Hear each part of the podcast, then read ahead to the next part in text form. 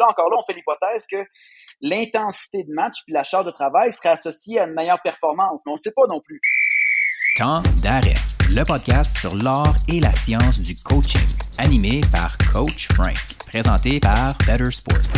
Bienvenue à Temps d'arrêt. Épisode 70.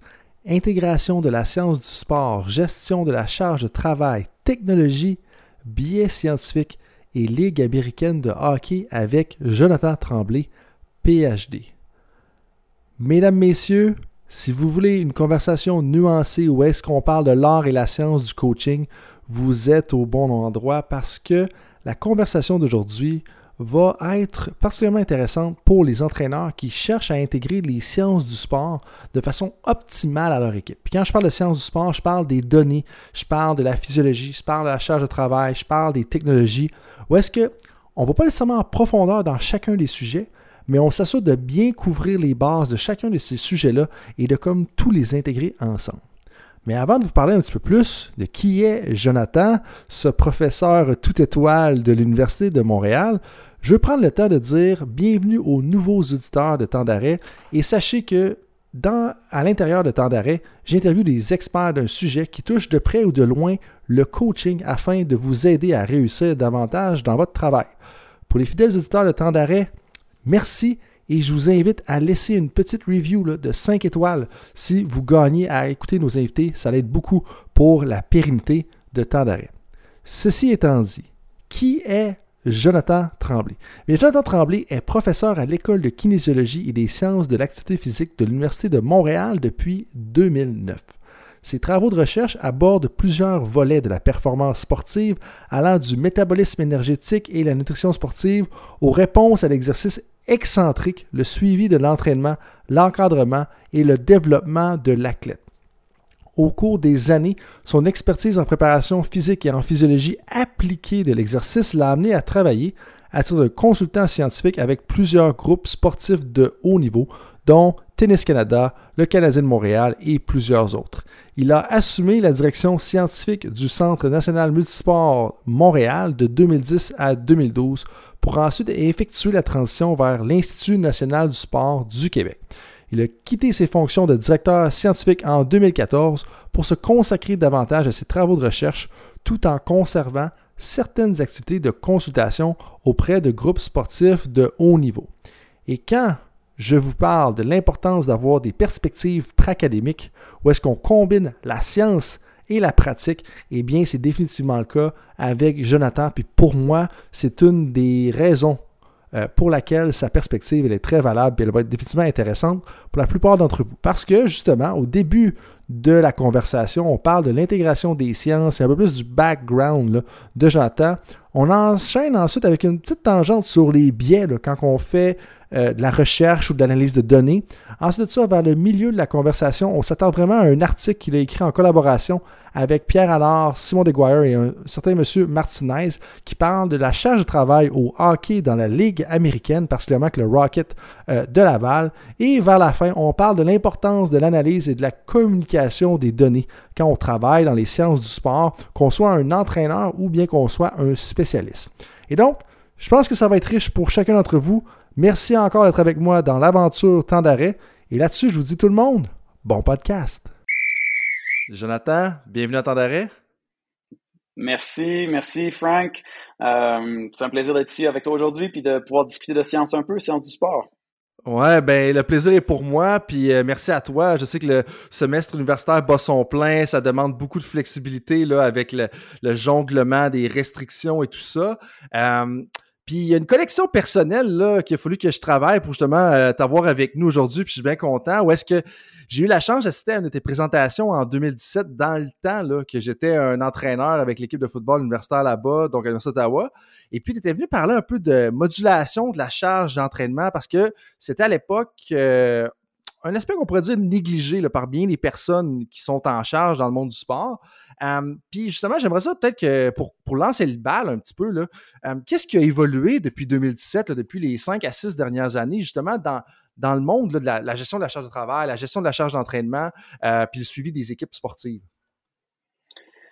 Je pense, ben, il y a beaucoup de choses qui ont évolué, hein, comme tu peux l'imaginer. Je pense qu'une des choses qui a évolué, en fait, c'est bon la technologie, la technologie qui est de plus en plus petite, miniaturisée, euh, intelligente, euh, qui permet de, quantifier un paquet d'informations sur l'athlète. puis la technologie aussi qui est derrière, qui permet de marier les informations, si tu veux, qui viennent aligner les informations qui viennent du joueur sur le terrain avec des informations qui sont d'ordre contextuel. Tu sais, fait que des informations qui seraient liées à la performance, mais des informations aussi qui sont liées à, juste à la période de l'année, euh, à l'information par rapport au joueur dans son contexte autour euh, des adversaires, par exemple, ou dans, dans, le, dans le contexte compétitif, euh, l'information par rapport au joueur, par rapport à son contexte historique, euh, son historique de blessure, historique euh, de perception d'effort, de, donc, il y a, plein d'informations qui peuvent être mariées comme ça. Et là, c'est dans l'analyse et dans l'interprétation que ça devient riche et intéressant, et puis complexe à la fois, par contre. Euh, puis qu'est-ce que tu veux dire quand tu dis que ça devient riche et intéressant? Parce que là, donc l'analyse, il y a plusieurs choses à prendre en considération. Mais à un moment donné, des fois aussi, là, puis je pose la question, puis c'est un peu général, mais j'entends déjà des entraîneurs me dire en même temps comme par où on commence dans tout ça. Parce que là, justement, tu as, l'historique, tu as le contexte, tu sais, exemple, si on te parle de tes travaux de hockey, tu as l'accélération, tu as le fait qu'ils vont glisser, puis ces choses-là, comme par où on commence quand on veut analyser tout ça, puis l'intégrer justement à notre équipe? Ouais, ben c'est, un un peu le rasoir de cam, c'est-à-dire que plus tu as d'informations, plus c'est du bruit aussi, donc plus tu peux avoir de distraction par les informations. Donc c'est vraiment vraiment important d'aller identifier d'abord c'est quoi les questions qu'on a dans, dans, dans, dans, le suivi de la charge d'entraînement, qu'est-ce qui peut nous intéresser euh, dans, dans le suivi de l'athlète? Puis après, essayer d'aller mettre des, des mesures en place qui vont nous permettre de répondre à ces questions-là. Souvent, je pense que, de mon expérience, l'erreur qui est souvent faite, c'est de dire ah, j'ai entendu parler d'un nouveau gadget qui permet de suivre la, charge d'entraînement. On va l'utiliser avec nos athlètes, puis après ça, on va voir ce qui sort de ça, puis on va essayer de comprendre ce que, la charge de nos athlètes euh, dans le temps. Mais quand on fait ça, des fois, l'erreur, c'est qu'on n'avait pas une question nécessairement au préalable pour dire est-ce qu'on avait le bon outil qui nous permettait de bien mesurer ce qu'on cherchait à mesurer? Est-ce qu'on comprend bien l'erreur de mesure qui est associée à l'outil qu'on utilise? Est-ce qu'on est capable de bien interpréter les changements dans le temps ou les différences entre les joueurs, les différences entre un même joueur dans le temps?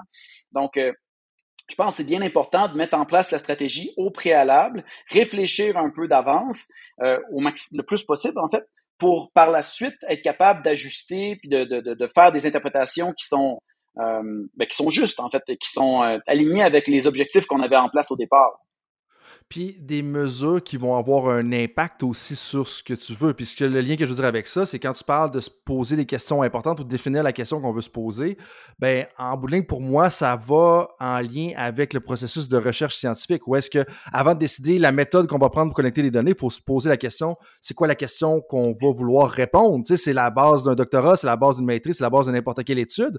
Et donc, ce que tu dis, c'est que les entraîneurs devraient faire la même chose. Mais là, moi, tu as renvoyé la balle un petit peu. Euh, c'est quoi les questions importantes que tu penses que les entraîneurs devraient se poser, justement? Parce qu'il y en a 40 000 questions qu'on pourrait se poser, puis ça, ça devient des fois difficile de décider c'est quoi les différentes priorités, les, choses qu'on veut cibler. Puis peut-être que tu peux prendre certains sports en exemple aussi, mais, je pense que des, fois, comme on peut s'en poser mille questions, que ce soit comme euh, comment est-ce que la charge d'entraînement varie à travers la saison, comment est-ce qu'on peut s'assurer que les athlètes vont, euh, qu'est-ce qu'on veut ou qu'est-ce qu'on peut faire pour que les athlètes piquent justement lors des matchs durant le week-end, si on prend le contexte du hockey universitaire par exemple. Mais, selon toi, c'est quoi les questions importantes que les entraîneurs devraient se poser et ensuite de ça aller chercher des données pour ces questions-là? je pense que pour l'entraîneur, ultimement, ce qu'il cherche, c'est de, de, gagner. on veut gagner, on veut performer.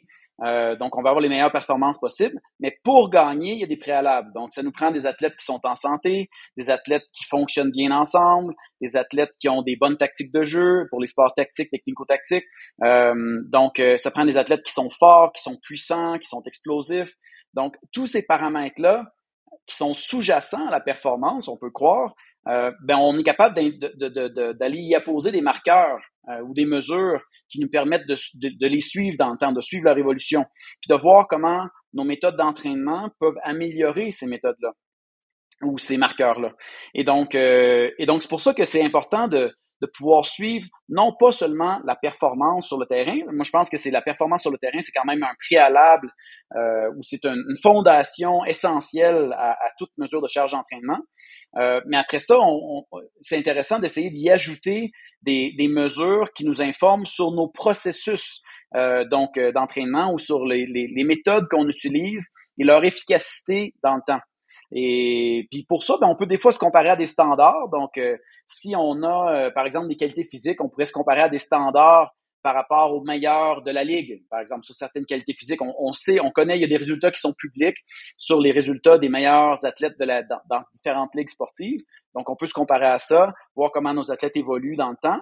Mais juste se comparer à nous-mêmes aussi, se comparer par rapport à, une situation pré-saison, puis s'assurer que pendant la saison, par exemple, où on a un calendrier de match qui est intense, que nos athlètes se détériorent pas trop et qu'on n'ait pas trop de pertes au niveau de la, forme physique. Euh, puis des fois aussi, c'est d'avoir des mesures aussi sur les enjeux tactiques, des enjeux euh, euh, techniques ou de motricité ou de comment les athlètes bougent, se déplacent. Donc ça, c'est des affaires, c'est des trucs qui sont beaucoup plus difficiles à mesurer parce que ça comprend des fois des aspects qui sont subjectifs, de plus en plus, on, arrive euh, avec euh, avec les nouvelles technologies à objectiver peut-être certaines de ces approches-là, mais mais c'est encore un grand défi. Et puis, c'est souvent pas très accessible. Ça prend des gens qui vont être dédiés à ça euh, avec l'équipe et c'est accessible seulement aux équipes professionnelles des fois. Là, donc.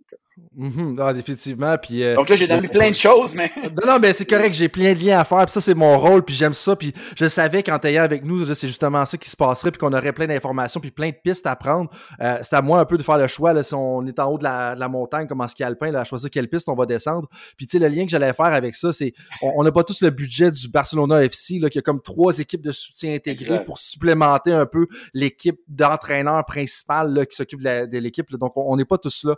Euh, puis là, il y a plusieurs liens que je veux faire. Euh, mais là, tu as terminé justement avec quelque chose que j'avais pas anticipé. Mais euh, donc, on essaie, tu disais, on essaie d'objectiver plusieurs choses, puis des fois des mesures subjectives.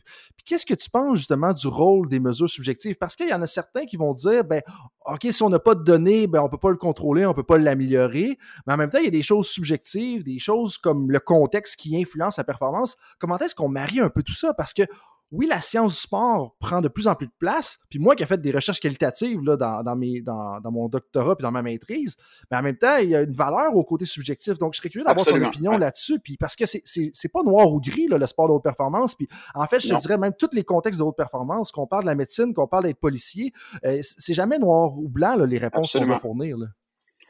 Mais quand je parle d'objectivation, par exemple, moi je suis pas un, un, chercheur qui utilise beaucoup les méthodes qualitatives, mais mais bon, j'ai travaillé moi un petit peu aussi en sciences des données, puis euh, j'ai travaillé un peu avec des données textuelles, tu sais, puis c'est intéressant, mais avec les données textuelles, maintenant, on est capable d'objectiver les données textuelles en attribuant, par exemple, un score, tu sais, euh, sur, euh, par exemple, tu sais, la, force d'un mot qui est utilisé dans un, dans un texte. Que, par exemple, il y a des auteurs aux États-Unis qui ont fait de la recherche puis qui ont essayé de prédire un peu le niveau de fatigue des joueurs simplement à partir de journaux, de publications dans les journaux euh, publics, là, fait que les journaux euh, populaires, Washington Post et autres, euh, des, des, euh, des, chroniques sportives.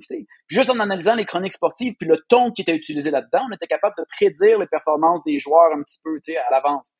Fait que, y a, y a, tu vois, il y a une façon d'objectiver le qualitatif quand même, tu sais. En tout cas, là, je parle de, d'un gars qui fait du, du quantitatif, là, fait que c'est peut-être toujours ma recherche d'essayer de mettre un chiffre sur quelque chose. Mais, euh, mais et, donc là, ça devient intéressant. Par contre, c'est sûr qu'il y a beaucoup de variabilité à ça. Tu sais, je pense qu'il y, y, a du bruit associé à ça, fait que ça devient complexe. Mais si on est capable de comprendre le bruit et d'analyser la, force du signal sur le, bruit qu'on a derrière, ben éventuellement, on est capable d'extraire quelque chose qui nous amène de l'information intéressante. Et puis, euh, je pense qu'il faut pas mettre de côté du tout les informations qualitatives, sont, sont super riches, mais il faut essayer de les, les marier avec le, le, quantitatif, puis c'est là qui est le défi. Mm-hmm. Puis là, ça fait plusieurs fois que tu y touches déjà dans les dix premières minutes. Là. Qu'est-ce que tu veux dire par bruit? Je comprends ce que tu veux dire, mais pourquoi je te pose la question? C'est que je pense que c'est un concept qui est très sous-estimé ou qui est peut-être mal compris ou incompris dans la société en général. Puis là, je pourrais te faire des tangentes avec le pari sportif puis des choses là. Puis des fois, il y a des gens qui vont dire Ah, moi, j'ai l'avantage parce que je suis capable d'intégrer plus de données que quiconque à travers le monde dans ma prédiction de comment les matchs vont se dérouler. Comme, bien entendu, je consens, je conscient un petit peu des angles morts de tout ça, mais j'aimerais t'entendre là-dessus sur c'est quoi le, bruit, puis c'est quoi le, peut-être le désavantage ou l'avantage de prendre beaucoup, beaucoup, beaucoup de points de, de collecte de données. Mais le bruit, en fait, c'est plus tu as de données, plus tu as de possibilités d'avoir de bruit. Donc, euh, plus tu de... C'est dur d'avoir, même en recherche, nous, ce qu'on essaie de faire, quand on fait de la recherche puis qu'on essaye de contrôler pour certaines variables, tu sais, de, de, de, je sais pas, moi, moi, je fais de la recherche en physiologie de l'exercice, par exemple, puis on contrôle la diète des participants, on contrôle le moment de la journée où ils viennent, on contrôle le sexe, on contrôle, tu sais, plein d'éléments qu'on va essayer de contrôler pour essayer de limiter le bruit, justement, sur les variables dépendantes qu'on cherche à mesurer. Fait que ça, c'est, le bruit, il y en a partout.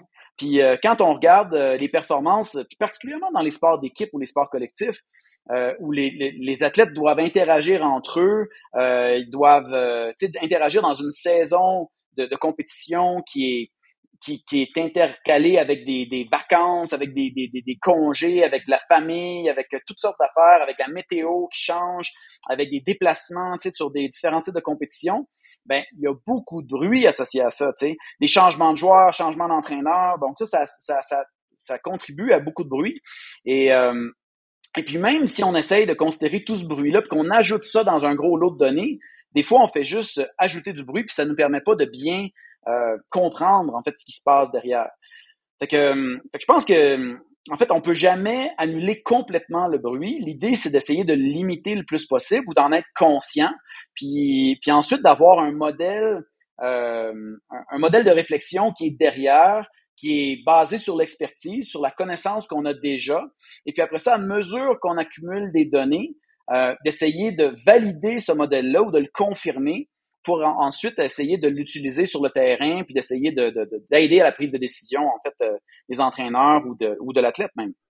Puis c'est vraiment intéressant parce que, tu sais, quand tu disais qu'il y avait beaucoup d'interférences, de confusion par rapport aux résultats obtenus en fonction de ce qui a causé ces résultats-là, moi, ça me fait penser à la situation du Canadien de Montréal dans les semaines après, justement, le match des étoiles.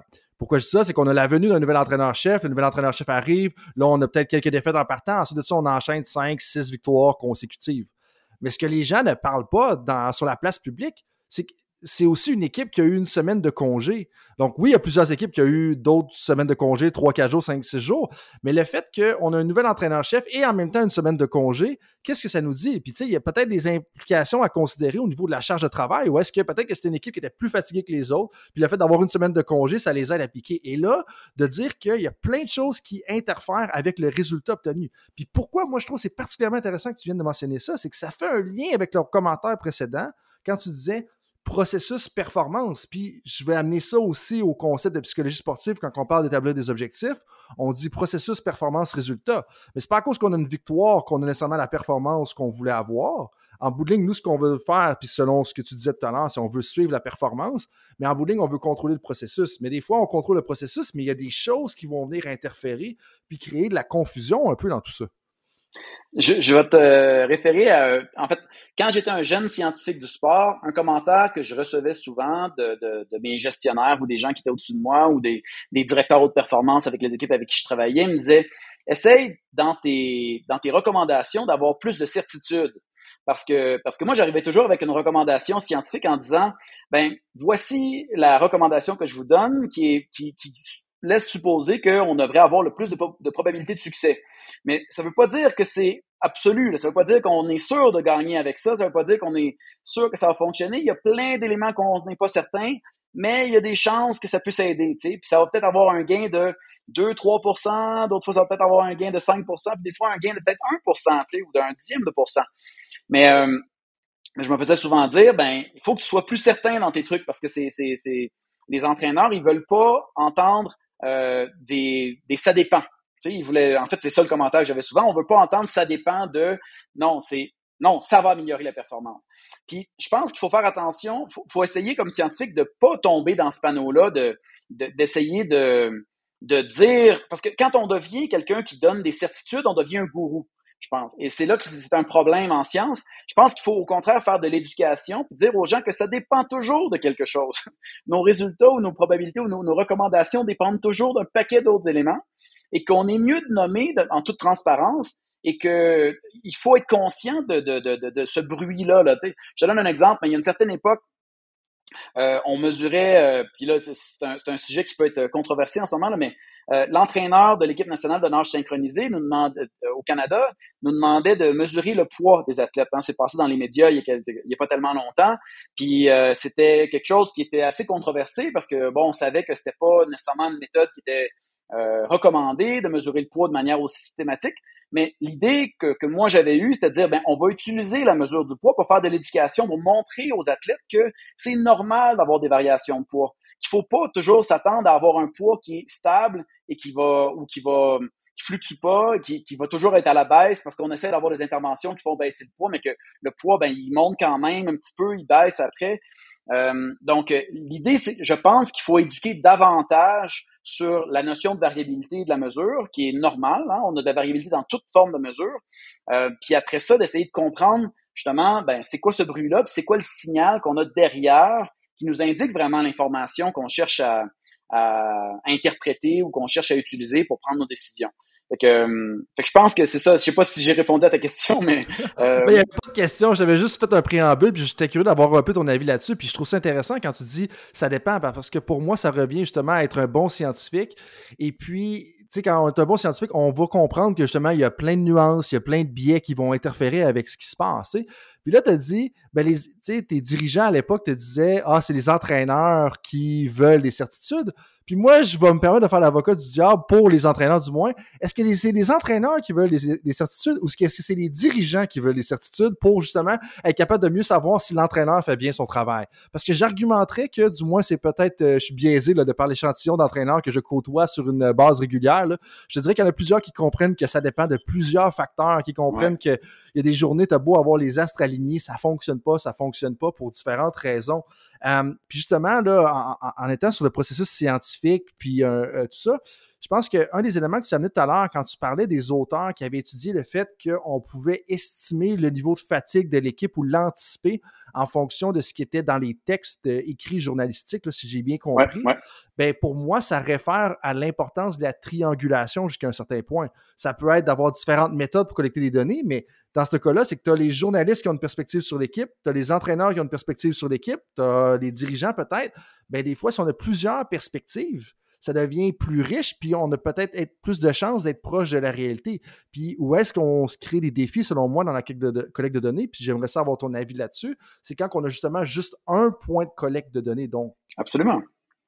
Mais quand on a juste une perspective dans n'importe quoi, en général, euh, c'est problématique. Il euh, faut essayer de se donner plusieurs perspectives, entendre les perspectives de tous pour pouvoir essayer de se faire une, de prendre une décision qui est éclairée. Je pense que c'est la même chose avec un problème complexe comme la performance sportive. Il faut avoir des perspectives qui sont diverses, qui sont euh, euh ben c'est ça, qui sont multiples, qui sont de différents angles et puis qui nous permettent d'avoir une, une, une, vision plus globale de la situation et, euh, et d'éviter d'avoir euh, la présence de biais ou d'être au moins aussi une chose que, que je pense qu'on devrait faire davantage à nos étudiants en sciences du sport, à nos étudiants en général. Là, puis, euh, puis quand je parle à nos étudiants, c'est peut-être même plus tôt dans la vie de l'étudiant. Tu sais, moi, je pense que j'aurais aimé avoir cette, une exposition à ces concepts-là, mais toute la, la, notion des biais cognitifs auxquels on est tous euh, victime continuellement, même si on en est conscient, on en est victime quand même.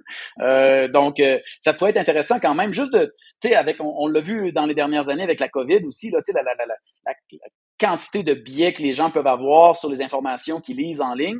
Donc, je pense que au moins d'être conscient sur ces biais-là, ben ça nous laisse, euh, ça nous, ça mène à être plus critique en fait sur notre prise de décision, puis sur euh, sur la lecture qu'on fait de l'information qui, qui, qui est dans le milieu sportif ou ailleurs. Là, donc. C'est vraiment intéressant que tu soulèves ça parce que jeudi dernier, là, je parlais avec un de mes clients justement de l'importance d'être conscient du recency bias, donc du biais de, je sais pas trop comment le traduire là, pour être bien honnête avec toi. Ouais, les informations plus récentes qui ont une information, qui ont, qui, qui sont comme, qui prennent euh, priorité si on veut sur nos euh, les informations historiques qui sont plus âgées. Là, ouais, c'est ça. Tout à fait. Donc le, le, le biais de la récence, c'est la, la, la traduction que je vais faire pour aujourd'hui du moins, c'est que dans le fond ton dernier point de collecte de données va toujours influencer plus ce qui s'est passé que ce qui s'est l'évaluation que tu as faite là-bas. ça devient particulièrement important quand tu fais de l'évaluation du talent. Est-ce qu'il y en a un autre biais cognitif que tu penses qu'il est important que les gens soient conscients ou que tu as en tête en ce moment?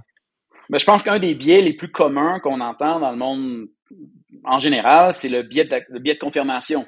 C'est-à-dire qu'on va toujours tu sais, on a toujours une idée ou une, une supposition. On pense que, euh, par exemple, nos athlètes, ils performent pas pour une certaine raison. Puis là, on va chercher des informations, on va prendre des données, puis on va essayer d'aller valider ou de confirmer cette information-là, ce biais-là. Mais peut-être qu'au départ, on est, on n'a pas raison. Peut-être que si, par exemple, on pense que nos athlètes ne performent pas parce qu'ils sont trop fatigués. Puis là, on prend des données, on prend des données, puis là, on essaye d'aller trouver une raison qui nous permettrait de montrer que nos athlètes sont fatigués. Mais, mais si on regardait nos données autrement, avec différentes perspectives, finalement, peut-être qu'on verrait que finalement, c'est pas la fatigue qui est un problème, qu'il y a d'autres éléments, qu'il y a des blessures qui étaient, des historiques de blessures qui étaient présentes. Peut-être que, comme tu le dis, euh, tu sais, euh, il pourrait avoir un nouveau joueur qui est rentré dans l'équipe ou euh, tu sais t'as même pas dit ça mais j'ai pensé à autre chose entre temps. Mais il pourrait avoir un nouveau joueur qui est rentré dans l'équipe ou un nouvel entraîneur qui est arrivé et qui a eu une influence sur la dynamique de l'équipe. Donc il y a tellement de choses qui peuvent rentrer en ligne de compte. Il faut faire attention justement à ces biais de confirmation là quand on lit de l'information ben, on cherche souvent à confirmer des choses qu'on pense déjà. Mm-hmm. Donc, retenons ces deux biais-là. Je pense que c'est important d'en être conscient. Puis le biais de confirmation, ça fait tellement partie euh, de la culture jusqu'à certains points aussi que c'est, inévitable jusqu'à certains points de toujours vouloir aller confirmer sa perspective ou son opinion sur quelque chose. Mais il faut combattre ça. Puis ça, ça va faire qu'on va avoir une perspective un peu plus éclairée, là, justement, euh, si on est capable de combattre le biais de confirmation. Mais là, tu me parlais un petit peu de la charge de travail d'une équipe. Puis justement, dans vos travaux récents, vous avez conduit une étude, ou du moins vous avez publié un article super intéressant euh, avec Pierre Allard, M. Martinez, M. Deguire, et, donc tu es le, dernier auteur dans cet article-là. Vous parlez de la, je vais dire en anglais, In-Season Session Training Load Relative to Match Load in Professional Ice Hockey. Ça a été publié dans le journal euh, of Journal of Strength Conditioning Research. Super intéressant. Vous avez suivi une équipe euh, de la Ligue américaine de hockey pendant une saison complète, donc 50 joueurs au total. Euh, je veux qu'on plonge un petit peu plus là-dedans. Comment est-ce que vous en êtes venu justement à étudier la charge de travail durant une saison de la Ligue américaine? Qu'est-ce qui vous a amené à ça, de, de vouloir faire ça, puis pourquoi c'était important de le faire? Euh, ben, à l'époque, euh, il y avait donc Pierre Allard qui était directeur de la performance euh, avec le Canadien de Montréal. Puis Pierre, c'était un de mes anciens étudiants au baccalauréat. On avait toujours gardé une certaine relation, même avant qu'il débute son, travail avec le Canadien de Montréal. Puis, euh, puis à un certain moment donné, Pierre, euh, il me relançait toujours. Il voulait faire, euh, il voulait poursuivre ses études, il voulait continuer à la maîtrise. Euh, fait que on a discuté d'un projet de maîtrise potentiel. Puis je lui avais dit, ben moi, en fait, je consultais un peu avec lui des fois sur les, les, les, différentes interventions qu'il faisait avec la Canadienne de Montréal. Puis une chose que, que moi je voyais venir dans d'autres milieux sportifs, dans le rugby, dans le soccer, dans, euh, c'est que je voyais justement qu'il y avait un suivi de la charge d'entraînement. Puis je voyais que c'était pas trop effectué au, au hockey à ce moment-là. Donc là, on parle de, de 7-8 ans peut-être. Et puis, euh, et puis, je savais qu'il y avait des outils qui nous permettaient de faire ça euh, quand même. Et donc, on avait exploré différentes options pour voir si c'était possible de faire un suivi de la charge d'entraînement au hockey. À la même époque, il y avait la compagnie Catapult, qui est une compagnie qui fait des accéléromètres, qui est australienne, qui est commercialisée un peu partout dans le monde, qui avait sorti qui venait de, de, de, sortir. En fait, il n'était même pas officiellement euh, disponible, mais il y avait des, des nouvelles des nouvelles mesures qui avaient été développées, euh, qui étaient spécialement développées pour le hockey, qui étaient des mesures de, de charge d'entraînement sur glace, euh, qui avaient été développées avec l'apprentissage automatique, justement, avec des méthodes d'intelligence artificielle. Euh, pour détecter les coups de patin des joueurs et puis détecter aussi quand les joueurs sont sur la glace versus hors glace. Et puis là, on s'était dit, ben peut-être qu'on devrait essayer de... Ben, c'est sûr que l'idée, c'était de, de, faire le suivi avec le Canadien de Montréal, mais le Canadien de Montréal, c'est assez complexe. On peut pas nécessairement publier aussi des données que le Canadien de Montréal. Il y a des enjeux de, de, propriété intellectuelle puis de confidentialité. Donc, on s'est dit, ben, on va, on va expérimenter avec les joueurs du Rocket de Laval, qui était le, club école du Canadien de Montréal. Et avec le Rocket de Laval, on avait plus de flexibilité pour essayer d'avoir plus d'informations, aller chercher des informations aussi sur les blessures. Donc, il y a beaucoup plus de données que ce qui est présenté dans cet article-là qui ont été colligées. Puis je pense que tu as parlé récemment justement à une de mes étudiantes au doctorat, euh, euh, euh, euh, voyons, j'ai oublié son nom en ce moment. Amélie, excuse-moi. Amélie Apinis Des. J'allais dire Émilie, mais je savais que c'était Amélie. Donc, Amélie, euh, qui elle a travaillé surtout sur le sommeil, puis elle a analysé les données du sommeil euh, des athlètes du Rocket aussi. Puis on a d'autres données aussi. Là. Simon, entre autres, a analysé d'autres données qu'on va peut-être essayer de sortir éventuellement. Mais donc, l'idée, c'était d'essayer de suivre la charge d'entraînement des joueurs pendant la saison, puis de d'un point de vue purement descriptif, juste de voir comment elle variait, comment elle, euh, elle varie pendant la saison d'un joueur à l'autre selon les positions. Fait que l'étude qu'on a publiée, c'était vraiment une première étude. C'était vraiment purement descriptif euh, de voir euh, justement c'est quoi la différence dans ta charge d'entraînement dans les matchs versus à l'entraînement. selon les positions des joueurs, comment elle varie pendant l'année. Donc, un peu ces, ces, grandes questions-là qui n'avaient jamais été explorées au hockey jusqu'à maintenant. C'est là que c'est vraiment intéressant ce que tu dis là parce que quand on regarde un peu ce qui se passe au soccer, moi j'ai toujours pour mon dire que le soccer c'est un des sports les plus avancés dans la méthodologie d'entraînement, dans la suivi de la charge de travail, juste par l'aspect de compétitivité vu que c'est tellement omniprésent. Là, je te vois un petit peu aussi de la tête. Est-ce que c'est parce que tu n'es pas d'accord avec ça? Puis si tu n'es pas d'accord, euh, peut-être que je suis dans le champ aussi. Je serais intéressé d'avoir ton opinion là-dessus. Ben, je pense que dans les sports qui sont assez avancés, oui, le soccer, je pense qu'il est pas mal, euh, vraiment bien. Euh, je pense que le basket aussi aux États-Unis, la NBA, là, vraiment ont, permis de faire euh, beaucoup d'avancées en sciences des données. Entre autres, ils l'utilisent beaucoup, puis il y a beaucoup de, choses très intéressantes qui sortent du basket. Euh, je pense que bon, il y a le rugby, le football australien. En Australie, il y a des très très bons chercheurs qui travaillent autour de des athlètes. Donc, je pense que le soccer en est un, mais il y a beaucoup. Le soccer aussi, c'est un sport où il y a beaucoup de bruit, tu sais, fait que il y a beaucoup de sports de ah. différents pays, fait que c'est pour ça que des fois c'est euh, il y a beaucoup de bonnes informations, mais il y a beaucoup de bruit aussi parce qu'il y a tellement de gens qui le pratiquent. Fait que euh, je pense que ben c'est ça, il y a du bien puis il y a du moins bien un peu partout. Hein, fait que... bah, ouais, non, définitivement. Puis si on revient au hockey, puis on va refaire d'autres parallèles avec les différents sports euh, dans quelques instants, mais j'aimerais ça que tu me parles un petit peu justement de la collecte de données, puis c'est quoi un peu les variations quand on parle de description du hockey, donc c'est ce que vous avez tenté de faire justement dans cet article-là. c'est quoi un peu les, les, grandes lignes de ce qui est ressorti? Euh, ben, donc, nous, ce qu'on a fait, c'est qu'on a placé des accéléromètres, des petites centrales inertielles qui étaient dans le dos des joueurs. C'est une petite brassière que les athlètes devaient porter en dessous de leur, euh, leur maillot, euh, de leur, leur euh, chandail de jeu. Puis ensuite, pendant les entraînements et pendant les matchs, on mesurait donc les accélérations sur toute la durée du match et pendant, pendant les entraînements aussi. Et donc, ça, c'était sur tous les joueurs. Puis il y avait des joueurs, des fois, qui sont plus inactifs, il y a des joueurs qui sont plus actifs. Puis ensuite, on a regardé vraiment seulement euh, le temps sur glace. Mais sur la, durée totale de l'entraînement ou la durée totale du match.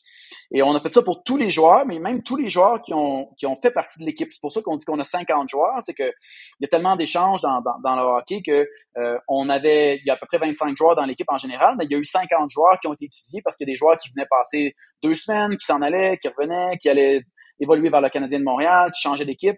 Et donc, on a 50 joueurs qu'on a analysés. Puis ça, ça ajoute à la variabilité de la mesure quand on a plusieurs joueurs. Euh, mais après ça, on a aussi d'essayer de, de modifier ou de, de, de, de, mettre une variable, une covariable qui était la position des joueurs. Euh, puis la position des joueurs, ben, ça change aussi. Il y a des joueurs qui peuvent euh, des fois changer de position pendant la saison. Fait on a essayé de, mettre la, la, la, la position pendant l'entraînement, pendant le match euh, qui était joué. Et puis, euh, puis là, ben c'est ça, on essaie de regarder la charge d'entraînement. Ces accéléromètres-là, ce qu'ils font, c'est qu'ils mesurent donc, les accélérations, c'est la somme euh, vectorielle des accélérations dans les trois directions. Donc, X, Y, Z, là, donc verticale, horizontale, puis latérale. Et puis, donc, la somme des accélérations, mais sur glace. Et comment qu'on fait pour déterminer quand c'est sur glace? Ben là, il y a un algorithme d'apprentissage automatique qui est derrière ça, qui permet de détecter quand les accélérations sont supérieures à 0.3 mètres par seconde au carré et qui répondent à un paquet de... En fait, c'est un arbre décisionnel qui, a, permis de décider quand est-ce que l'athlète était sur glace et euh, quand est-ce que l'athlète faisait des coups de patin ou pas. Parce qu'on on sait le un des problèmes qu'on a au hockey par rapport au, euh, au soccer ou tous les sports de terrain, c'est qu'il y a une grande partie de, du jeu où les athlètes, même s'ils ont des grandes vitesses, ben, des fois, ils font rien parce qu'ils font simplement glisser sur la glace. Et donc, on, veut pouvoir déterminer quand les athlètes font du travail. Et donc, ça, c'est un enjeu qu'on avait qui était de, vraiment essayer d'isoler le travail du, euh, du, repos, finalement, ou des, des, périodes qui sont inactives. Et donc, on a analysé ça sur tous les joueurs pendant toute la saison. Puis, euh, on a fait des moyennes par position. Donc, il y avait quand même une certaine variabilité entre les joueurs. Et on a fait des moyennes par période pour les matchs. Et on a regardé aussi pendant toute la saison des moyennes par semaine, par exemple, sur toute la saison, pour voir si ça évoluait un peu la charge dans le temps. Puis, l'autre, la dernière chose qu'on a fait, c'est que on a aussi euh, analysé justement les, la moyenne sur la semaine pour essayer de voir le jour de match, comment la charge se comparait au jour qui précède le match. Parce qu'on sait que dans la majorité des sports, on a tendance à faire ce qu'on appelle un affûtage, là, à réduire un petit peu la charge d'entraînement à l'approche du match. Et qu'on voulait voir si c'était quelque chose qui était observable aussi au hockey. Puis dans la majorité des sports, c'est drôle, des fois, quand tu parles à des gens qui sont dans la saison, ils oublient s'ils sont lundi, mardi, mercredi ou jeudi. Tout ce qu'ils savent, c'est que ben, moi, je suis euh, euh, game day moins 3, game day moins 2, game day moins 1, parce que ma vie est organisée en fonction de ce que je fais le, le vendredi du match, donc le jour avant. Puis ça, c'est toujours un petit peu drôle là-dedans. Justement, là, on va explorer certains des résultats parce que je veux entendre un peu plus ton, ton avis là-dessus. On veut pas, on a juste sept pages pour avoir un peu ce que vous en pensez. Euh, une des affaires qui ressort, puis qui, moi, elle, pique ma curiosité beaucoup là, par rapport à la gestion d'une équipe de hockey, euh, c'est le résultat où est-ce que la première période, c'est le même que je l'ai traduit en, français, mais la première période semble euh, avoir une charge de travail plus élevée, où les joueurs semblent travailler plus fort, justement, durant la première période comparativement à la deuxième et la troisième. J'aimerais t'entendre sur pourquoi puis qu'est-ce qu'on fait avec ça? Puis moi, j'ai déjà mes idées parce que en fin de semaine, j'ai justement parlé avec un thérapeute athlétique qui est comme en charge de l'équipe de s'intégrer d'une équipe junior majeure. Puis on parlait un petit peu de la charge de travail. Puis je venais tout juste là, de lire l'article, donc euh, c'était frais à ma mémoire. Euh, donc je veux qu'on explore qu'est-ce qu'on fait avec ça, mais, mais pourquoi ça se produit? Donc que la charge est plus élevée en première période versus la deuxième et la troisième? Puis qu'est-ce qu'on fait avec ça quand on gère une équipe au, quotidien? Ben, une chose que je dois dire d'abord, c'est que justement pour, euh, tu sais, comme tout bon scientifique, on doit signer la, présence de biais potentiels. C'est que nous, on avait une seule équipe qu'on étudiait, donc c'était le Rocket de Laval. Donc, ce qui peut être présent dans, dans, dans un biais qui peut être présent dans nos données, c'est que euh, ça peut être des stratégies tactiques qui étaient liées à l'entraîneur, à ce qu'il voulait mettre en place comme stratégie de jeu dans la première période versus aux, périodes subséquentes. Donc, ça, on le sait pas, hein, parce qu'on n'a pas analysé les stratégies tactiques là, de jeu là, qui étaient, qui étaient dicté par l'entraîneur. Euh, mais donc, c'est peut-être pas donc représentatif de tout ce qu'on pourrait voir dans la Ligue nationale ou dans la Ligue américaine euh, des, euh, des, autres équipes. Donc, c'est représentatif seulement de l'équipe qu'on a observée. Euh, puis de l'année aussi qu'on a observé, parce que ça, c'était la moyenne sur une saison, mais on ne sait pas si une saison, une autre saison pourrait être différente, par exemple.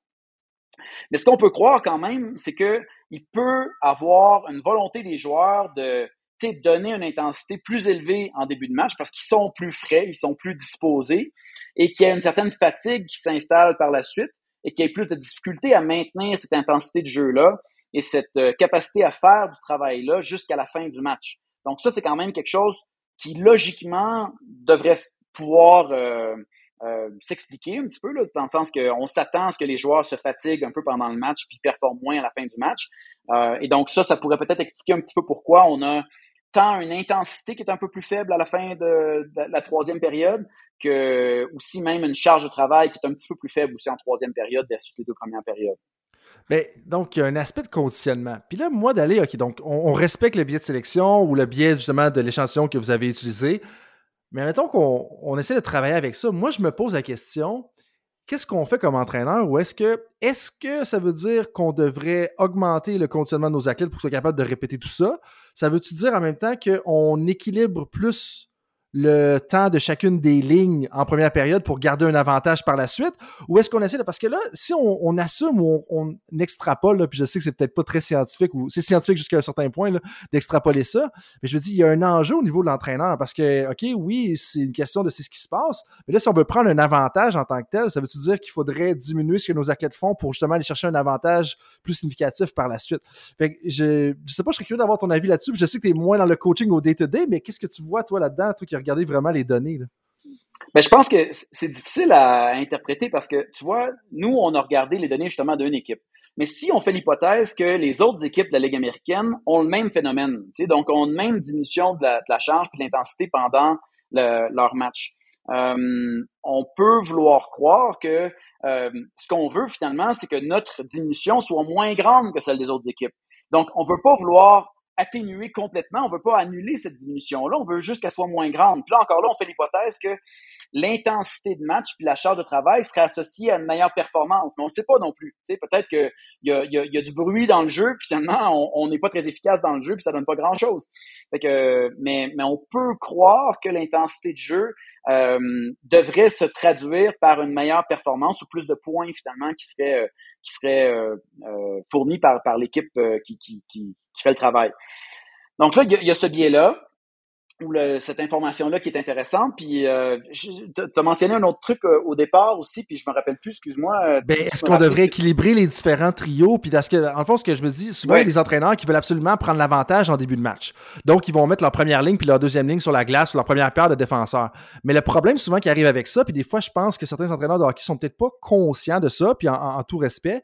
Mais l'affaire, c'est que tu aurais peut-être avantage à équilibrer l'utilisation de tes trios dans la première période, de façon à ce que tes meilleurs trios, donc ta première ligne, ta deuxième ligne, peuvent prendre l'avantage puis travailler plus fort dans la deuxième ou troisième période, où est-ce que justement l'autre équipe va peut-être avoir surutilisé justement leurs lignes qui sont un peu plus dominantes.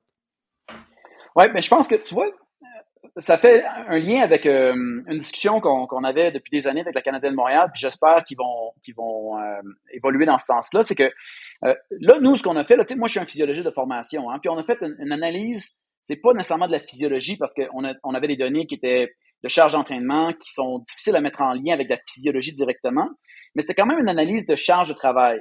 Mais je pense qu'il faut faire un lien avec les données qu'on va dire d'analytique du, du jeu, là, qui sont vraiment des données de d'analyse tactique du jeu, puis des stratégies tactiques, puis des probabilités de, de, de gagner ou de faire un point.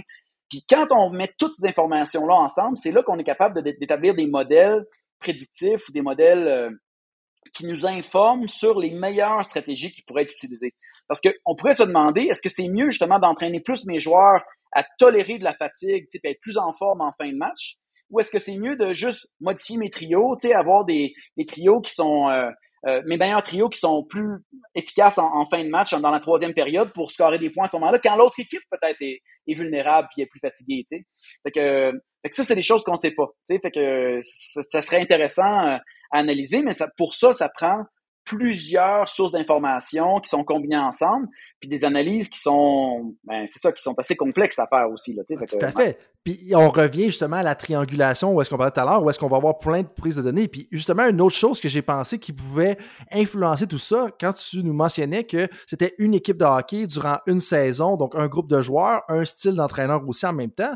Mais ben, tu sais, si cet entraîneur-là, c'était le genre à justement tout le temps faire des gros speeches motivationnels en première période, les gars tombent sur la glace en première période, sautent sur la glace, puis là, ils veulent tout casser mais qu'après ça, entre les périodes, il est très analytique ou dit pas trop de commentaires. Peut-être que les débuts de période sont moins puissants. Donc, il y a même le style de communication de l'entraîneur qui peut avoir une influence potentielle sur ça, en plus de l'aspect tactique que tu me disais, l'aspect fraîcheur, l'aspect de, euh, de la ligue en, en, tant que tel. Puis ça, moi, ça revient, ce que tu as mentionné, c'est l'importance d'être un généraliste ou de prendre une analyse générale. Tu sais, si on revient aux travaux de David Epstein dans le livre Range, qui parle comment est-ce que, OK, donc on a l'analyse de la charge de travail, on a l'analyse physiologique, on a l'analyse psychologique, on a les analytics, mais quand on met tout ça ensemble, faire une analyse macro, ça va être beaucoup plus intéressant puis beaucoup plus riche pour comment est-ce qu'on doit se diriger vers l'avant pour avoir du succès. Je pense que, tu sais, un conseil que je peux donner aussi euh, à, s'il y a des jeunes scientifiques du sport qui s'intéressent à évoluer dans le milieu, c'est que souvent quand on arrive comme scientifique du sport, nous, on a nos outils qu'on sait, qu'on connaît, qu'on sait comment les, utiliser, qu'on on connaît ces mesures-là. Puis on va toujours arriver avec ce biais-là de dire à l'entraîneur, euh, OK, ben voici la charge d'entraînement, comment elle évolue dans le temps. Mais, mais l'entraîneur, lui, il a plein d'autres informations là, tactiques de, de, la situation de ses joueurs, de peut-être des, des, stratégies de jeu qu'il connaît avec son expérience personnelle, euh, de, de, des informations sur l'équipe adversaire. Euh, donc, c'est vraiment important de, de mettre notre information qu'on amène en perspective avec tout le reste, puis d'être conscient que finalement, le sport, c'est extrêmement complexe, la performance à un haut niveau, et que justement, notre information, elle a un infime euh, impact peut-être sur la performance euh, de l'équipe. Et euh, cet impact-là est quand même significatif des fois, mais il faut quand même considérer que on est, c'est vraiment pas, c'est vraiment pas la panacée. Il faut, faut vraiment pas penser que quelconque information, nouvel outil qu'on va utiliser va changer complètement nos, nos façons de faire, puis notre façon de, de, de, travailler avec une équipe. C'est pour ça que c'est hyper important d'être vraiment à l'écoute de. En fait, je pense qu'un élément, moi, de ce que de mon expérience, là, euh, puis là, je fais, un parallèle général avec la, la, la, science du sport puis mon travail avec les équipes en général, mais c'est que même comme scientifique, la plus grande habilité qu'on peut avoir, pour travailler avec une équipe de haute performance. Puis la plus grande qualité qui est importante avec le, le, haut niveau, c'est les qualités humaines. C'est comment on est capable d'échanger, communiquer efficacement, euh, d'avoir des bonnes habiletés de résolution de conflits. De... Donc ça, c'est les habiletés qui ont le plus d'impact pour la, la, le succès à la haute performance. C'est pas les meilleures habiletés scientifiques nécessairement qui sont les plus importantes euh, ou les, les meilleures habiletés de coaching nécessairement. C'est un ensemble de souvent quand on arrive dans le haut niveau, on a plusieurs intervenants qui viennent de différents milieux, puis c'est comment on est capable de travailler ensemble en équipe aussi pour améliorer les performances de l'équipe. Excuse, je fais un petit, euh, c'est un petit parallèle, mais c'est, euh, super. Mais, euh, excuse-toi pas. En fait, tu renforces le message de l'épisode 69 avec Jenny Cournoyer, qui était thérapeute athlétique à un, très bon niveau, là, puis qui a dit exactement le même commentaire. J'ai demandé comment est-ce que tu peux être une excellente thérapeute athlétique, puis elle disait c'est les qualités humaines, c'est comment est-ce que tu peux connaître le sport, parler avec l'entraîneur, ces choses-là. Puis tu sais que des fois, quand tu as des gens dans deux domaines différents, mais quand même connexes, là, qui répètent le même message, nous, on a la, la recherche qualitative, on appelle ça de la saturation. Mais quand tu dans la saturation, c'est peut-être que justement, tu as quelque chose d'intéressant là-dedans puis que tu devrais prendre en considération. Euh, mais là, si, on revient quand même à la charge de travail, parce que c'est pour, pour ça que tu es là en grande partie. Euh, dans l'article, justement, il y, a une petite anecdote que je trouve quand même intéressant. Euh, vous mentionnez qu'il y a 76 parties et 63 pratiques durant une saison de la AHL, si j'ai bien extrapolé justement les chiffres de l'article. Est-ce qu'il n'y a pas un problème un peu avec ça d'avoir 76 parties puis 63 pratiques? Mais tu sais, la saison de hockey, c'est trois, quatre matchs par semaine. C'est quand même hyper dense. Fait que tu peux pas ajouter des pratiques beaucoup à ça. Là.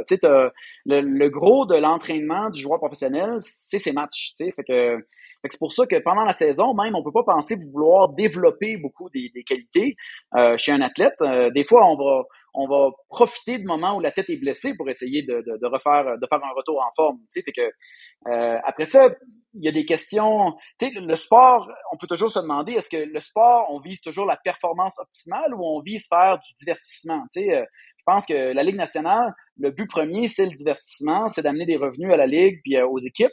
C'est pas la performance optimale. Sinon, on aurait moins de matchs par semaine. Puis euh, comme peut-être le football, on aurait un match par semaine, puis on aurait des performances qui seraient encore plus importantes peut-être dans, dans, ces matchs-là. Mais, euh, mais bon, ça, c'est, c'est une grande question philosophique ou une grande question large.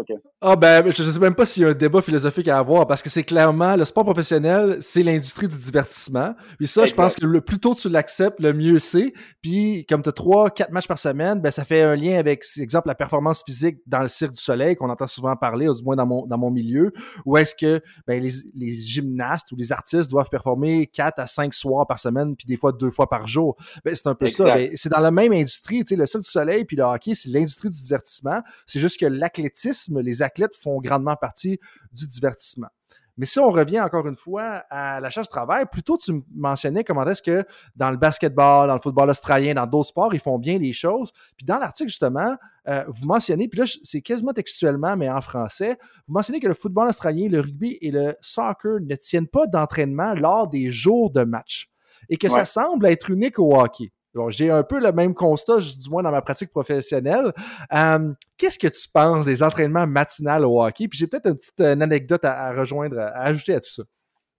Ouais, ben c'est ça, ce qu'ils appelle le morning skate. Là. Je pense que euh, de ce que j'en comprends, moi, étant pas un, joueur de hockey personnellement, mais, mais d'en avoir parlé avec d'autres joueurs de hockey, c'est que c'est, quelque chose qui est une tradition, qui est, historique, là, de, toujours de faire un morning skate euh, le, jour du match. Mais euh, on peut se poser la question, particulièrement dans des semaines où il y a trois, quatre matchs par semaine, où il y a beaucoup de déplacements. Tu sais, les joueurs, des fois, ils finissent un match à, à 10, 11 heures le soir, ils se déplacent vers un, un autre ville, euh, ils arrivent à 1 heure du matin, ils doivent dormir, puis après ça, on leur demande de se lever à 9 heures le matin pour, pour faire un entraînement. Ça fait pas toujours de sens, ça fait pas toujours beaucoup de sens. Fait que c'est une question qu'on voulait soulever. On voulait pas nécessairement euh, montrer, critiquer, parce que on ne sait pas si, si on enlevait les moyens on ne sait pas si ça, ça vraiment s'améliorer les performances ou pas. Euh, mais on, soulève la question, tu sais, on, en voulant dire, ben, les autres sports le font pas, euh, ils semblent performer quand même assez bien ou pas avoir de variations euh, super importantes. Est-ce que on pourrait essayer d'enlever le morning skate? Peut-être, je sais pas. Ben, c'est vraiment intéressant que tu dises ça. Puis dans l'article, vous mentionnez justement que les entraînements du matin représentent 12 matchs de plus par saison parce que chaque entraînement matinal, c'est 34% d'un match. Donc ça, pour moi, c'est fascinant. Puis l'anecdote que j'avais pour toi va un peu en lien avec ton incertitude que tu semblais exprimer. Puis, puis moi, c'est une anecdote, là, clairement, là, puis tu vas comprendre ce que je veux dire là-dessus. Je sais pas si tu te rappelles, justement, je, crois que c'est en... Ben, en fait, je le sais, j'ai vérifié par la suite là, que c'était en 2016-2017 la série de victoires de Jordan Tortorella avec Columbus dans la Ligue nationale. Ils sont partis sur une série de victoires, puis ils ont failli fracasser le record. Ils ont eu 16 victoires consécutives, je dirais, en temps réglementaire.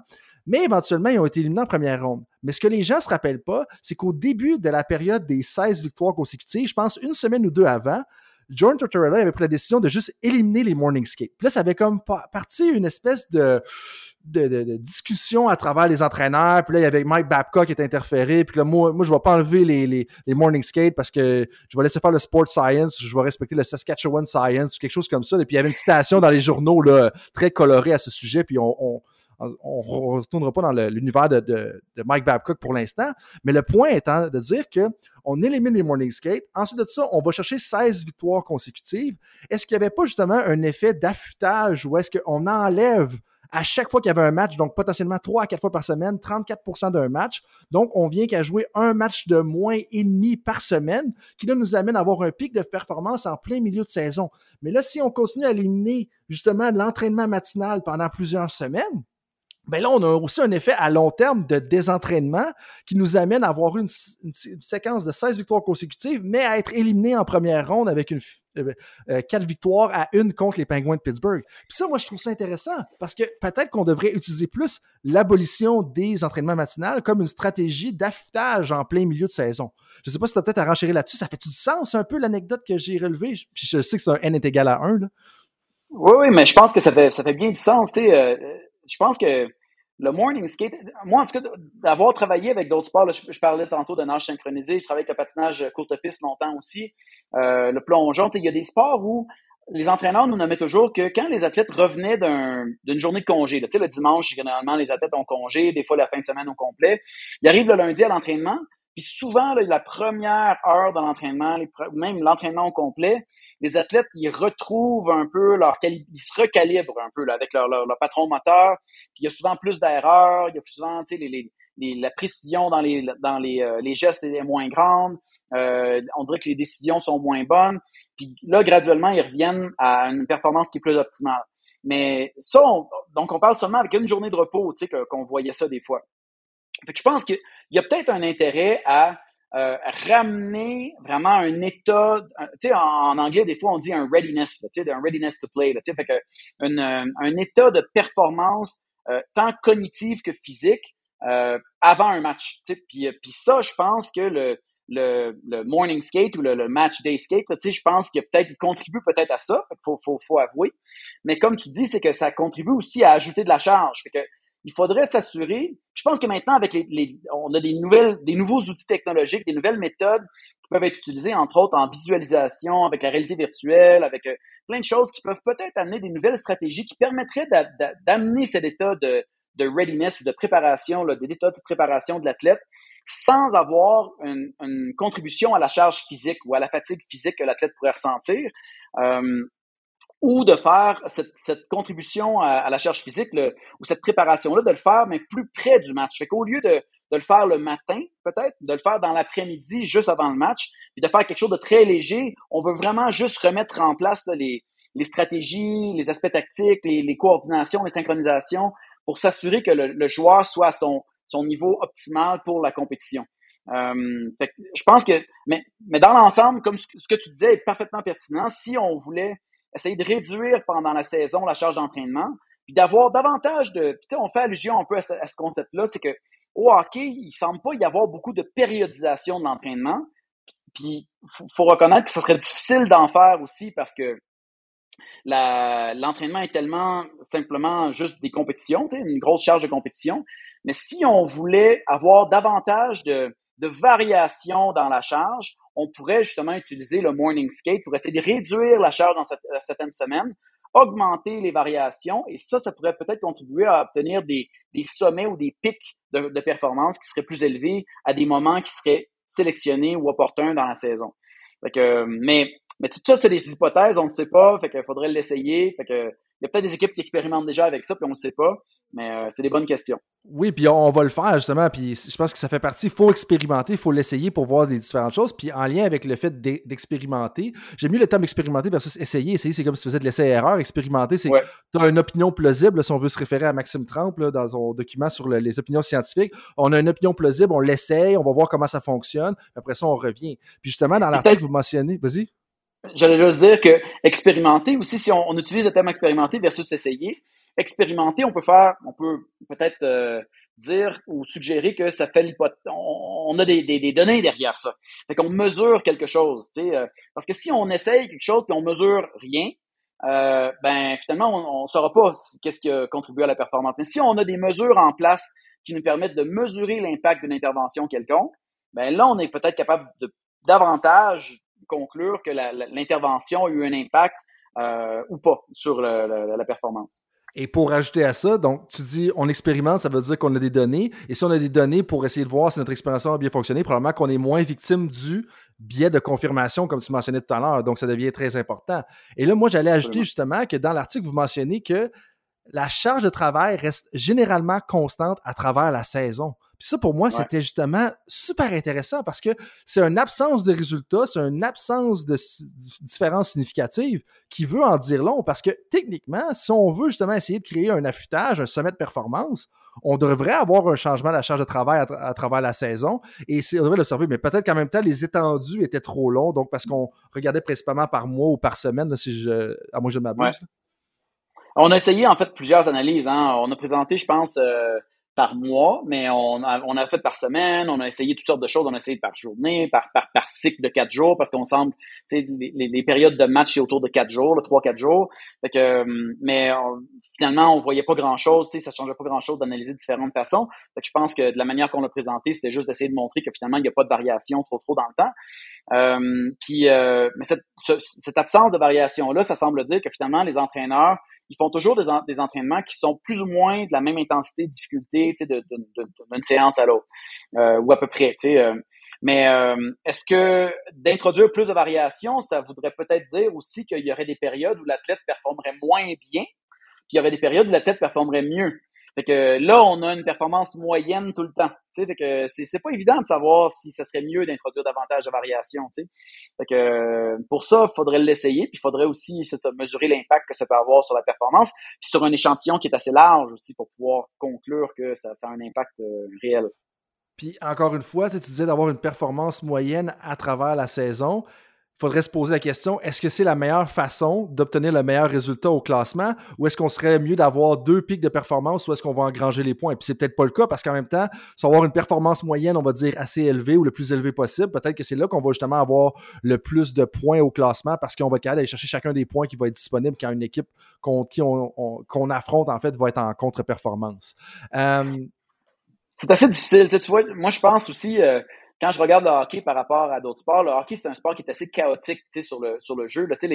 Euh, euh, par exemple, tu as, une équipe comme le Canadien de Montréal l'année dernière qui s'est rendue dans les séries éliminatoires en semi-finale, puis après ça, qui euh, a une contre-performance complète, un début de saison atroce, de, de, des plus atroces de, de la Ligue. Fait que tu peux penser qu'une équipe qui aurait fini dans les demi-finales de, la Ligue nationale ben, pourrait être prétendu comme étant une équipe possible, tu sais, contre qui tu peux, performer. Fait que tu pourrais te dire euh, à l'avance, OK, ben contre les équipes qui ont une meilleure chance de se rendre dans les séries éliminatoires, on peut essayer de, de, de, de prédisposer nos joueurs à une meilleure performance pour essayer d'avoir plus de probabilité de, de gagner. Tu sais. Mais, mais vu qu'au hockey, ben ça peut vraiment pas dire grand-chose d'avoir de s'être rendu loin la saison d'avant, ben est-ce que ça servira à quelque chose de faire ça? Ben, je sais pas, tu sais, peut-être pas. Ben ouais, puis ça, tu as fait, as fait raison. Puis il y a même un, une étude à l'époque que j'avais lue dans le temps que j'étais le début de ma maîtrise, c'était comme en 2012-2013, qui disait que tu pas le classement réel de la Ligue nationale hockey avant d'être au 72e match. Dans le sens que tu es encore dans la marge d'erreur à l'intérieur du 72e match. Donc c'est quand même intéressant quand tu penses à ça, toute la variabilité qu'il va avoir dans les performances. Avant de rentrer dans la phase de conclusion, parce que ça fait déjà presque 60 euh, minutes qu'on discute ensemble, je veux avoir ton avis. Parce que toi, tu as, joué le rôle de data scientist avec Métis. Euh, tu as été le Sports Science Lead avec Synchro Canada à l'époque. Tu as eu aussi des implications à l'Institut national du sport. Des fois, on, on a un directeur scientifique dans certaines organisations, puis je, je sens que certains dirigeants ne savent pas trop comment positionner cette personne-là pour en extraire le maximum de valeur. Ça fait très transactionnel comme façon, mais ce que je veux dire, c'est maximiser son potentiel et sa contribution à cette personne-là.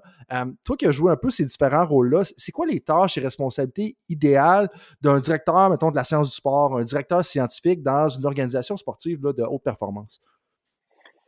Euh, ben, mon opinion d'un directeur scientifique, en fait, un directeur scientifique, ça doit mettre en place des procédures, des protocoles, des, des façons de faire euh, tant pour la mesure que pour la communication régulière des informations, puis la façon de communiquer des informations avec les entraîneurs, avec les partenaires, euh, dans les équipes euh, interdisciplinaires. Donc, s'assurer aussi d'une collaboration étroite avec les, euh, les, autres disciplines, que ce soit la médecine du sport, la thérapie, la psychologie sportive, la nutrition, la biomécanique, l'analyse. Il faut, faut que toutes ces informations-là euh, puissent être échangées de manière transparente, euh, efficace, et donc, c'est de mettre en place des stratégies qui favorisent finalement une culture de performance qui permet d'échanger, de, de, de, communiquer clairement.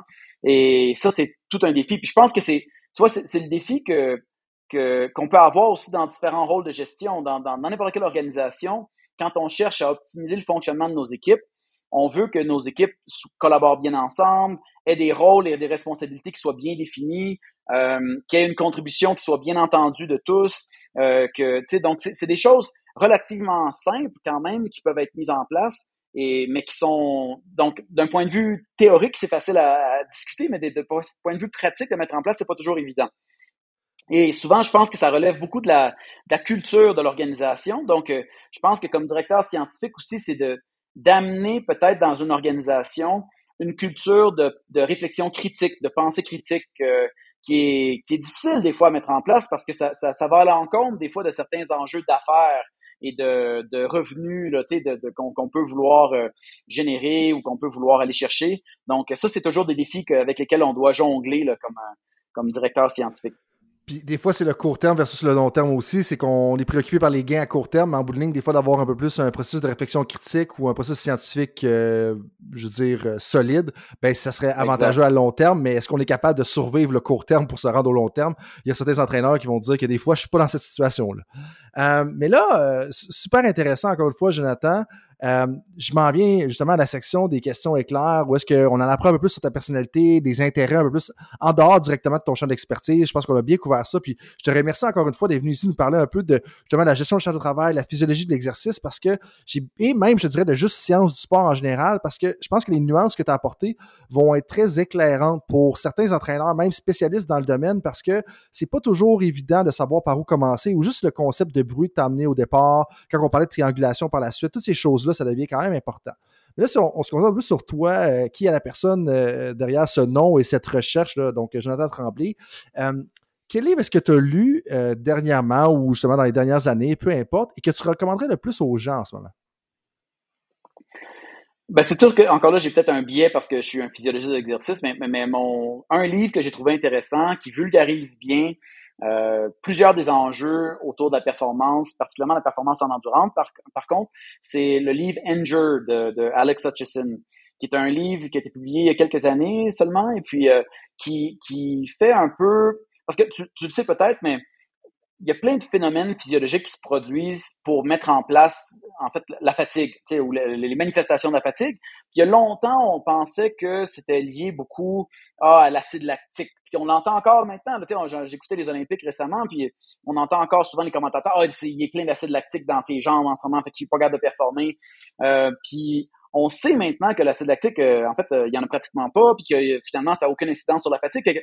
Je pense que le livre fait une bonne revue des différentes questions qu'on peut avoir sur la capacité à maintenir ou à soutenir des efforts qui sont épuisants, difficiles, qui pour montrer à quel point c'est complexe, puis que finalement, comme physiologiste, souvent on, pense à nos trucs en physiologie, mais qu'il y a le cerveau qui est impliqué là-dedans, qu'il y y a il y a de la nutrition, il y a des aspects mécaniques puis structurels tu sais, qui sont aussi modifiés par un effort qui, est prolongé.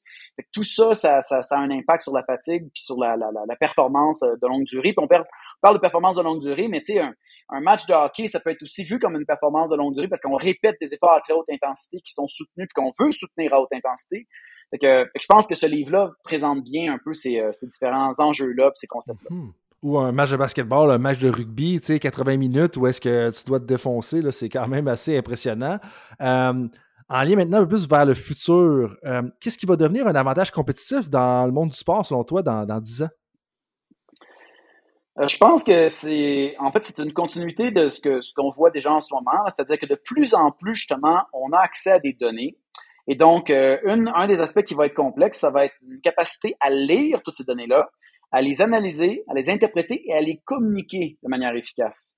Et donc ça, je pense que ça va être euh, un enjeu critique de, de, de beaucoup d'organisations sportives, mais de beaucoup d'organisations en général dans, dans le futur.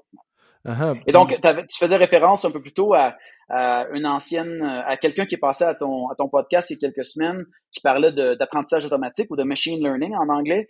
Euh, je pense que le machine learning, c'est seulement un des outils qu'on peut utiliser, pour moi en tout cas. Puis euh, donc, euh, analyser les données, on, va, on peut utiliser différentes approches statistiques. L'apprentissage automatique, c'est une approche qui peut être utilisée, qui peut être intéressante. Mais je pense que donc, d'être capable de choisir les approches qui sont convenables, qui sont les plus intéressantes pour analyser nos données, va être aussi un, grand enjeu euh, qui va être euh, difficile. Puis comment interpréter, parce que l'apprentissage automatique, un des enjeux aussi, c'est comment on interprète le modèle qu'il y a derrière, qui est souvent une boîte noire. Là. Les modèles complexes, c'est une boîte noire derrière, puis on n'est pas capable de comprendre pourquoi le modèle nous recommande une certaine chose ou euh, plus qu'une autre. que ça va être un enjeu d'essayer d'interpréter aussi l'interprétabilité des modèles qui sont, qui sont, euh, qui sont utilisés. C'est vraiment intéressant parce que toi qui travailles dans le quantitatif, dans les données pures, si on veut, là, si je peux m'exprimer ici, ça fait plusieurs fois que tu nous recommandes ou tu nous parles de l'importance de la communication, des relations humaines, de ce côté-là, devient particulièrement important. Puis ça fait un lien justement avec euh, plusieurs des commentaires qu'on a eu aujourd'hui. Fait que c'est super intéressant que tu mentionnes ça. Et, dernière question pour euh, terminer sur une note un peu plus euh, pour chercher des référents. Quand tu penses à quelqu'un qui a eu du succès dans le monde du sport, à qui tu penses en premier et pourquoi? Quand tu parles de quelqu'un qui a eu du succès, c'est un athlète ou. Peu importe, peu importe. Ben là, le, premier athlète, euh, un des athlètes qui a eu une grande influence sur moi, moi, ça a été Michael Jordan dans mon enfance parce que ça a été un athlète qui était inspirant, puis que, tu sais, par sa, sa rigueur au travail, puis euh, en tout cas de, de, ce qu'on en sait, puis de ses performances qui ont qui ont été dans plusieurs sports aussi. Ça a été assez impactant de, voir ça, qui a été capable de performer au baseball, au golf par la suite. Fait que, euh, ouais, moi, ça a été quelqu'un qui a été assez inspirant pendant pendant mon enfance comme comme athlète, puis comme euh, moins peut-être un peu comme scientifique, mais euh, quand même euh, qui, a, eu une influence importante au début. Ben, le, bon vieux Michael Jordan, je pense qu'avec The Last Dance, tu as sûrement dû revivre des beaux moments à travers ça, comme plusieurs des gens de ta génération. Euh, ceci étant dit, avant que je mette fin à l'épisode d'aujourd'hui, est-ce que tu aurais un mot de la fin pour les auditeurs ou quelques petites choses à rajouter en lien avec ce qu'on a discuté aujourd'hui? Je pense que, tu sais, pour tous les intervenants dans le monde du sport, euh, ce qu'il faut garder en tête, c'est qu'il faut toujours garder un esprit ouvert, garder un esprit critique euh, sur toutes les informations qui nous arrivent, de quelque source qu'elles viennent. Donc, euh, si moi je donne, un, je présente l'information, puis je suis perçu comme un scientifique, faut pas non plus percevoir que l'information que je donne est absolument meilleure qu'une autre information d'un entraîneur qui a moins de formation scientifique. Les deux informations ont la même valeur il faut après ça s'appuyer sur les évidences pour essayer de prendre une conclusion euh, qui est éclairée une décision qui est éclairée sur euh, les processus puis ce qu'on met en place.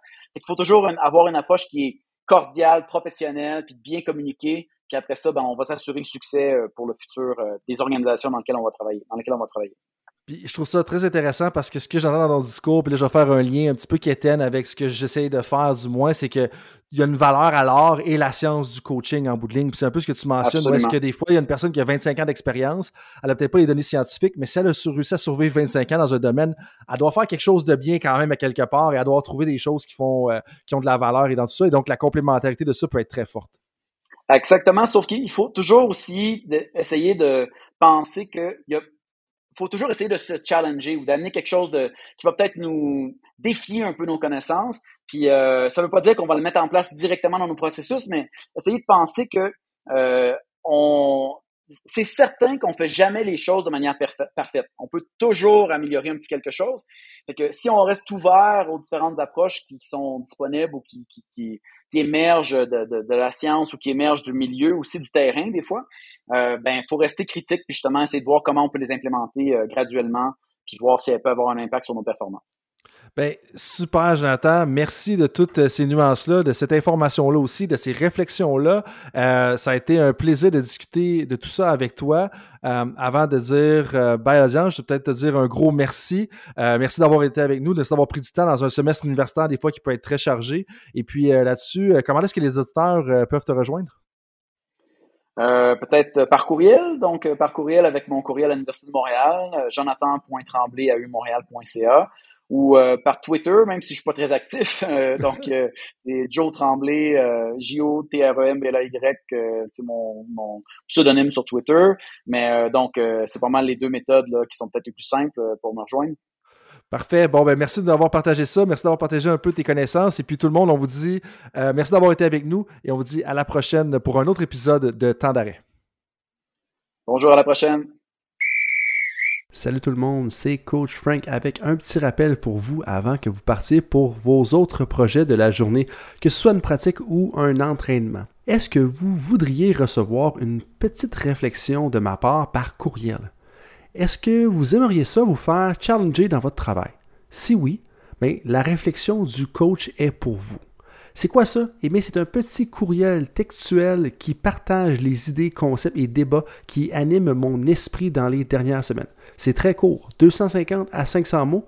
Et donc, si vous voulez recevoir ce genre de courriel qui va susciter de la réflexion, eh bien, visitez le drcoachfrank.com dans la section Contact et inscrivez-vous. Sinon, eh bien, je vous dis à la prochaine et merci d'être avec moi dans l'aventure Temps d'arrêt.